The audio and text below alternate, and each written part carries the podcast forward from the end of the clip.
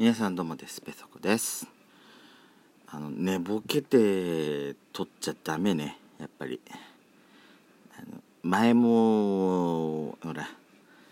しどろもどろになりながらあの撮ったやつを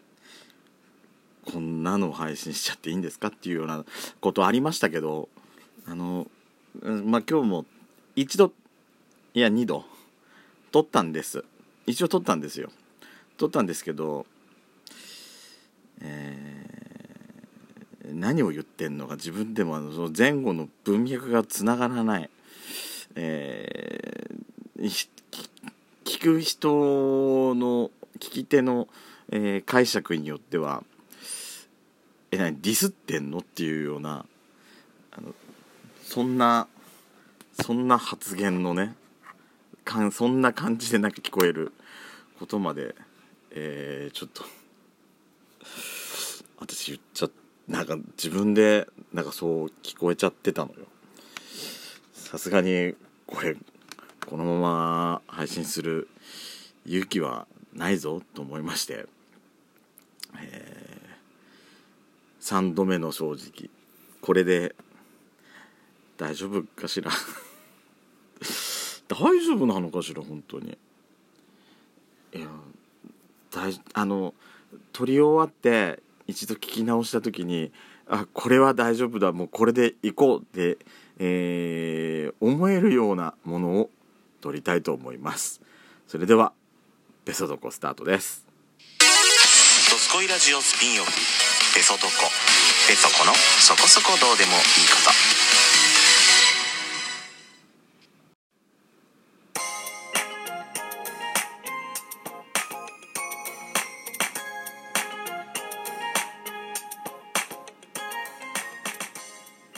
改めまして皆さんおはようございます。こんにちは。こんばんぱんドスコイラジオスピンオフ。ペソドコ。ペソコのそこそこどうでもいいこと。お相手はペソコです。ペソドコで結構ね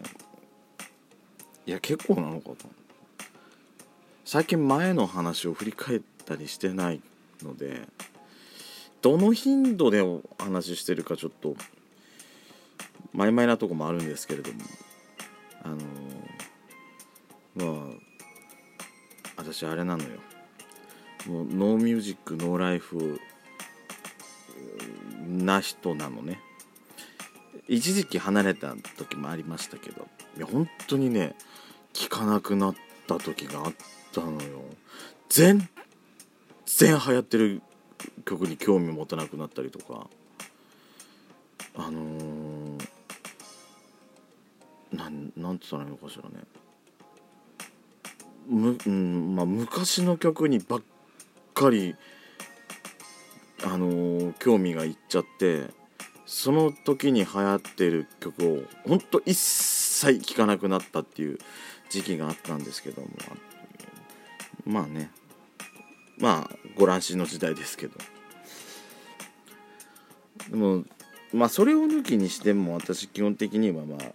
音楽がなきゃあのダメな人なんですよ。本当に。車の中で曲かかってないとダメだしラジオでも BGM かかってないとダメなんでやしこにいらない。うるさうるさくなるだけだからやめてやめてって言われてたけど私はもうそれ貫き通してる人なんで。でまあそんぐらいね私ねあのまあ、歌うのも好きだし聴くのも好きだし、えーとライブ見るのも好きだしライブ見るっていうかまあまあ、なかなか参戦はしないけどね。あのー、まあ本当好きなんですけども、えー、まあそんな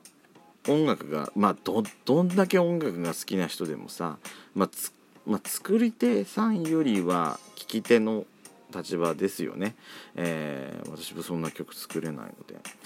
えー、あの聴いてる側でね、まあ、例えばほらこのアーティストが好きです。この人が作曲する歌がすごく好きなんですっていうのがあると思うんですよ。ね、皆さんの歌聴いてれば。けどさすがにこの曲だけは最初そんなピンとこなかったっていう歌がいや一つや二つ一つや二つどころかねなんか違うかなっていうような曲があったと思うんです。何十年って人生でいろんな歌を聴いてる中で。でそう思ってたのにまあ例えばね何かのきっかけでえー、この曲これこんなすごいいい曲だったのねとかって思ったりとか。あと例えばね、えーまあ、ライブのライブのパフォーマンスを見てほー。っていう風になっちゃった曲とかってあると思うんです。その見せ方が違う見せ方を見ることによって、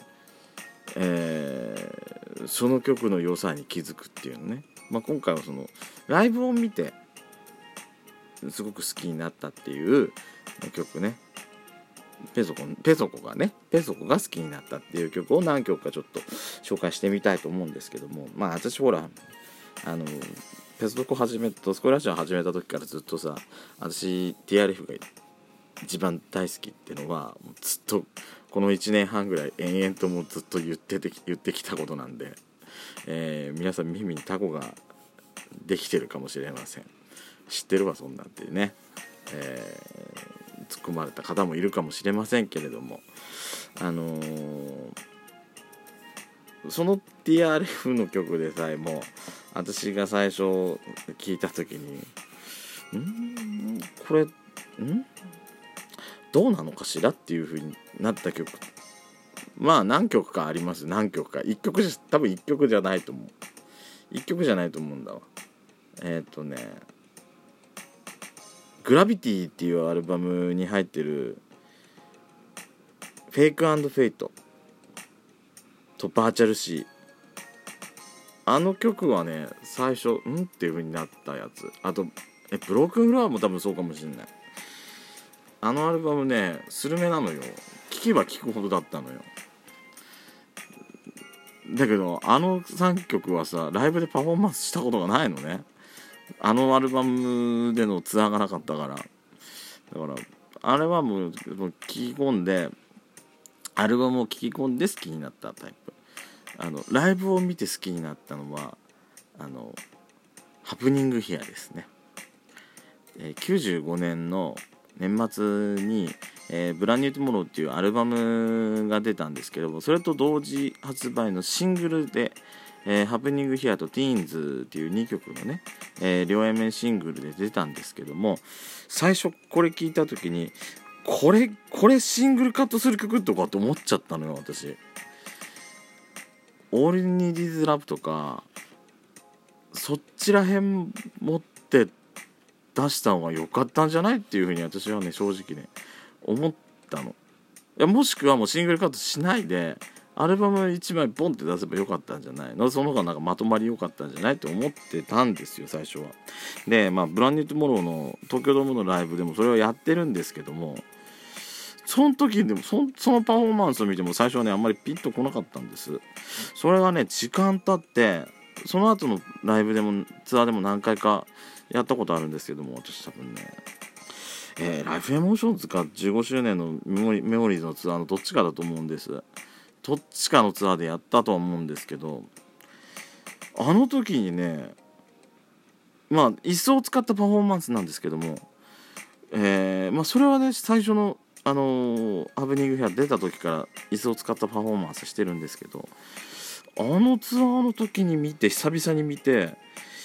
いやこの曲かっこいいなっていう風な、ね、見方が変わったっていうかね、うん、何が違う何がなんかブランディトモの時東京ドームとから広すぎたのはそんなわけじゃないと思うんですけども。いやまただ踊るだけじゃなくてなんかいろんなアイテムを椅子を使ってダンスとかね。いやいいんじゃない？のか斬新でいいんじゃない？とか思って。そっからすごいだからえっ、ー、と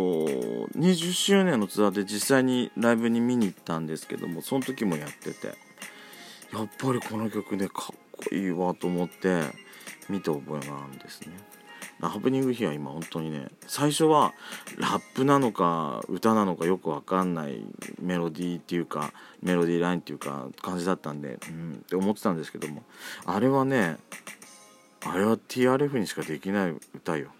ハプニングヒアは、すごくらしい TRF らしいっていうあのまあ、生音なんですけども Overnight Sensation とか Love & Peace Forever とも違った感じなんですよ。でも最初はねあっちそっちの2曲の方が全然好きだったんですけど今はね Happening Here もいいなと思って聴いてるんです。あとはねケツメの、えー、 Rhythm of the Sun。あれはあの本当ライブ15周年のライブを見た時にねあの盛り上げ盛り上がり方はもうただもんじゃないと思って。えー、多分ライブの DVD で出てると思うんですけども、うん、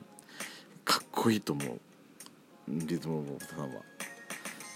えー、最初聞いた時はやっぱりねあこれちょっと買って間違って損間違ったかなと思ったんですけども。買わないで、まあ、借り借りれば妹からでも借りればいいかなと思ってた曲だったんですけども。これねいや買っててよかったわってあれはライブ見て思った曲です。あのーまあ、決明らしいっていうか決明らしい。まあ ABEX 移籍してからのやつなんで、えー、まあまあ、英語のラップが入ってたりなんで昔の決明っぽくないようなとこもあるんですけどもでも私はかっこいい好きだと思います。あとはあれだわ。グローブの「エニタンスモーキンシガレット」だわ。あのやっと思い出したグローブの曲であのライブ見てドハマりしたってやつ。私ね。あのパフォーマンス見てさタバコ吸っちゃったのよね。あのまあちょっと良くないんですけども。良くないんですけどもあれはやっぱりライブ映えする曲だなと思って。またライブ久々に見ようかな。ということでペソコでした。皆さんの好きな曲があったら教えてください。